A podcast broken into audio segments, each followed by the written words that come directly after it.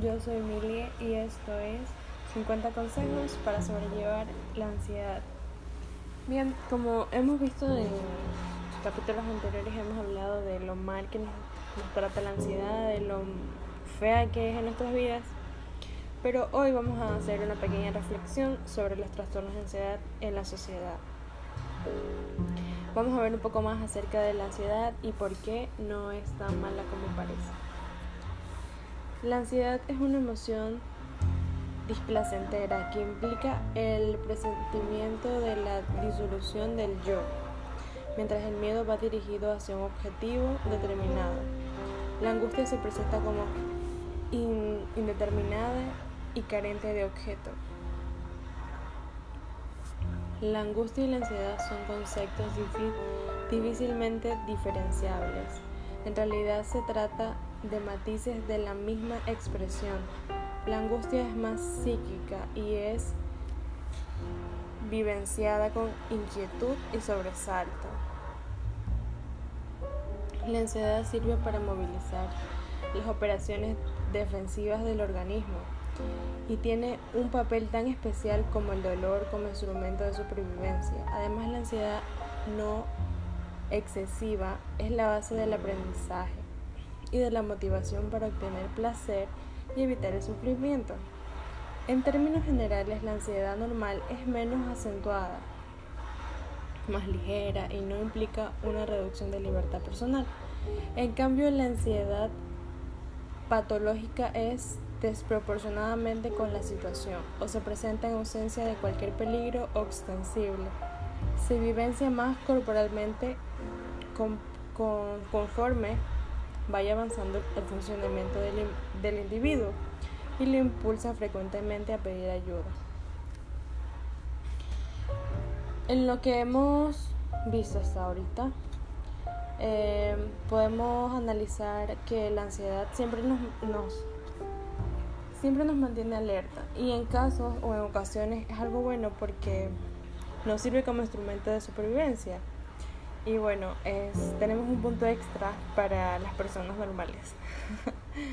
este, bueno, en la actualidad siempre debemos de ver absolutamente todo a nuestro alrededor, siempre tratar de estar súper alerta, porque hoy en día las situaciones nos ameritan estar siempre alerta, pero no excesivamente, claro. Vamos a ver otros puntos. Aunque los trastornos mentales caracterizados por la presencia de ansiedad como síntoma predominante se conoce desde la antigüedad, la decisión de agruparlos en categorías diagnósticas específicas corresponde primordialmente a Freud en 1894. Él describió la neurosis de angustia que constituye o constituye y contribuye la expresión más simple del trastorno neurótico en el que el sustento conflictivo no se encuentra disfrazado, desplazado o simbolizado. Tradicionalmente, la neurosis ansiedad comprende tanto síntomas de ansiedad súper persistentes como los casos caracterizados por la aparición de ataques inesperados y súbitos de angustia. Esta afirmación del carácter unitario de los síndromes de angustia junto con el planteamiento físico-dinámico se ha mantenido en términos generales hasta la pasada década. La ansiedad ha vivido con nosotros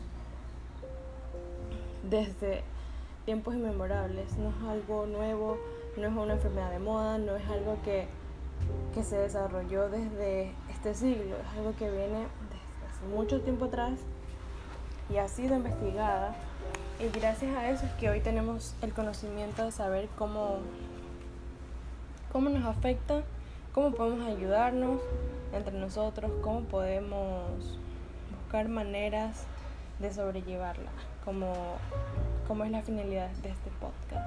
Espero que pueda ayudarlos un poco a aliviar sus inquietudes, sus dudas y más que nada sus, sus síntomas. De manera de que pueda de manera que puedan sobrellevar este sus días, para que sus días no, sea, no siempre vivan alerta, para que no siempre vivan o no piensen que la vida es una supervivencia, ring de vida o muerte, sino que nos tomemos un poquito más las cosas a la ligera. Yo sé, como dije, que siempre hay que andar alerta, pero no, no en exceso, porque como les recuerdo, que yo siempre digo que todo en exceso es, es malo eh, y es triste porque nos estamos limitando de experiencias y de muchas cosas más que podríamos estar disfrutando. En el primero de ellos, la alteración emocional es de carácter más o menos persistente con tendencia a cronidad, mientras que en el segundo se trata crisis recurrentes de angustia que surgen espontáneamente. Todos estos factores afectan a, al sujeto o a las personas de diferente manera. Depende de cómo tengamos nuestra ansiedad, es muy importante ante cualquier situación, adversidad, problema, dificultad, mantener siempre la calma, la calma, perdón, y por favor, siempre, pero siempre tengan un contacto de emergencia, siempre a la mano, que ustedes saben que esa persona va a estar para ustedes 24/7, porque de esa manera vamos a poder sentirnos más seguros y confiados en el momento de realizar nuestras actividades en la vida cotidiana. Es importante señalar que se calcula entre un 15 y un 20% de la población mundial padece o padecerá a lo largo de su vida problemas relacionados con la ansiedad, con una importancia suficiente como para requerir, requerir tratamiento. La mejoría espontánea, es decir, sin consulta ni tratamiento de los problemas de ansiedad, es improbable y cualquier sociedad occidental se produce en muy pocos casos. En la mayoría de los pacientes la ansiedad tiende a mantenerse e incluso a extenderse y generalizarse. Tratar de sobreponer a base de fuerza de voluntad, como piensan algunas personas, no es efectivo. Querer que los síntomas desplacen no da resultado, no es suficiente. Lo, lo más conveniente es tratarse lo antes posible para modificar hábitos conductuales comunistas que conllevan a la degeneración y a la pérdida de valores de los seres humanos. La gran mayoría de los casos mejora siempre siguiendo el tratamiento adecuado.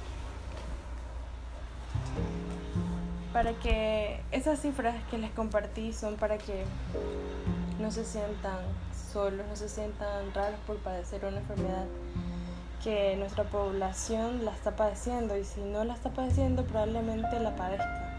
No es algo nuevo, pero tampoco es algo tan común como una gripe, porque al hablar de todos estos temas y de salud mental, a la gente se le pone en los ojos en grande así la palabra tabú. Es prohibido hablar esos temas y solamente hacen que nos enfrasquemos y nos encerremos sin buscar ayuda, empeorando nuestra situación. Puede ser que una persona padezca una ansiedad leve, una ansiedad agradable, una ansiedad que se puede manejar con facilidad, pero al reprimirse, al aislarse, al no expresarlo, su ansiedad claramente va a aumentar, empeorando su situación a largo plazo, empeorando su rutina, afectándolo en su vida, en su desenvolvimiento. Y todo esto lo podemos haber evitado si todos estos temas se, habla, se hablaran con, con franqueza, sin tabú, pero lastimosamente en muchos casos que he leído, he visto clínicamente, eh, los especialistas dicen que muchas, en muchas ocasiones la ansiedad avanza por todo eso que les, que les acabo de mencionar. Voy a convertirles un ejemplo. Dice, por ejemplo, en la etapa juvenil, en el, en el 78% de la sociedad occidental y en general está constituida por un exceso de comunismo y de aptitudes exigentes, basándonos en que la ansiedad es la más común universal de las emociones y que la edad preadolescente y adolescente es la etapa de fijación de la personalidad. Podemos indicar que si el individuo no adapta bien a su entorno, a sus personas, a su, a su círculo, a sus acciones o a sus emociones, no podrá enfrentarse en el futuro a la cantidad de peligros que durante los años han amenazado al ser humano. Son los peligros comunes que existen en la vida cotidiana o los peligros comunes que las personas atravesamos, como por ejemplo salir a la calle con miedo a que te roben, em, tomar un taxi con miedo a que te secuestren, ese tipo de ese tipo de peligros que, que, que por ende ya nosotros debemos estar alerta. No serán desarrollados con criterio bien formado, porque eh, puede ser que existan dos respuestas eficaces, la huida o la lucha. Entonces esta reacción va a depender de, de muchos factores, pero es allí donde nosotros debemos saber en qué momento actuar. De verdad, ¿es una situación real de peligro en la que me encuentro o es mi mente creando todo esto. Porque si bien sabemos cuando tenemos ansiedad, nuestros sentidos y nuestro alrededor aumentan un mil por ciento. Entonces, tratemos de que no nos haga desapegarnos de la realidad, porque sería un problema. Más que nada, cuando nos encontremos en una situación de peligro real, no vamos a poder reaccionar de la manera de que debemos reaccionar, sino más bien sería todo lo contrario. En la sociedad se ha comprobado que los jóvenes están funcionando como dispositivos anti, antirobot defectuosos, es decir, como mecanismos de huida que pueden manifestar psicopatológicamente en forma de trastorno fóbico y, y o ansiedad. Por lo tanto, podríamos indicar que el consumismo y las situaciones potenciadoras del capitalismo no son convenientes para el desarrollo integral de los jóvenes en relación con la lucha, esta sería capaz de desarrollada por los individuos para enfrentarse a los conflictos externos e internos. Es lo que yo les decía y por eso les cité ese ejemplo. Entonces, ah, si bien es cierto, sabemos que, que va a variar muchísimo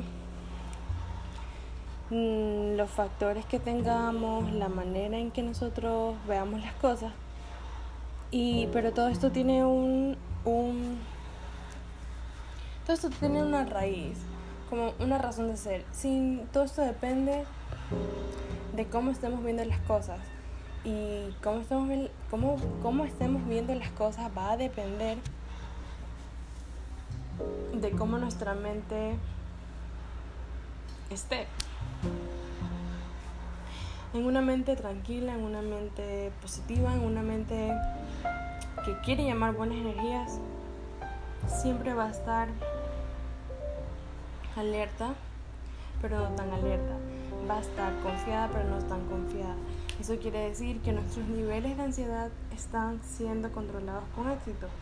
Esto quiere decir que nosotros estamos lográndolo. Porque puede ser que la mente es muy poderosa y a veces nos juega en contra. Y, y no, no o sea, nosotros deberíamos engañar nuestra mente, no nuestra mente engañarnos a nosotros. ¿A qué me refiero con nosotros engañar a nuestra mente? De, por ejemplo, em, tengo un malestar, estoy comenzando a sentir síntomas y los comienzo a ignorar o comienzo a engañar a mi mente a decir que no, que ya se me va a pasar, o respirando profundo me, me, voy a aliviar, voy a dejar de sentir esa pesadez que siento. Hago, hago las respiraciones, ta, ta, ta. Entonces mi mente capta que estoy haciendo algo para mejorar esa molestia. Claro, me refiero a molestias leves, por supuesto. Cuando sean molestias mucho más fuertes, debemos tomar medidas mucho más fuertes, pero al principio de al principio cuando sentimos este tipo de síntomas no permitamos que esto avance a eso me refiero con engañar a la mente entonces hoy hemos visto que que la ansiedad no es una enfermedad de moda no es perdón por decir perdón por utilizar la palabra enfermedad no es una o sea sí es una enfermedad pero no me gusta esa palabra. Y mm, quiero llamarlo un padecimiento, un padecimiento. Entonces, este padecimiento o trastorno, la palabra trastorno no es tan malo como se escucha, em, ha existido desde muchas décadas atrás, ha sido estudiada, analizada. Em, no es una enfermedad, un padecimiento de burla, sino más bien de, de acciones. Debemos de tomar acciones, debemos empezar a cuidarnos nosotros mismos porque si, no nos, si, si a nosotros no nos importa nuestra salud mental, a nadie más le va a importar. Y es allí donde nosotros nos vamos a sentir muy mal porque vamos a sentir que a nadie más le importa. Pero la realidad es que lo que nos debe importar es que a nosotros nos importe, valga la redundancia. Y bueno, hasta aquí el capítulo de hoy. Eh, creo que este, bueno, capítulo episodio ha sido el más largo que he tenido. Quiero agradecerles por llegar hasta aquí y escuchar todo el podcast. Muchas gracias y cualquier duda, inquietud, pregunta que tengan o si quieren compartir algo conmigo, lo pueden hacer. Voy a dejar este mi Instagram aquí en la cajita de comentarios o si no por por cualquier lado. Creo que, bueno, en Spotify no se puede, pero traten de buscar la manera de hacerme llegar sus mensajes, sus dudas, sus inquietudes. Con mucho gusto los voy a ayudar y muchas gracias por las 100 reproducciones que tuvimos eh, hasta el día de hoy. Y nada, espero que les sirva mis consejos y la charla. Un abrazo.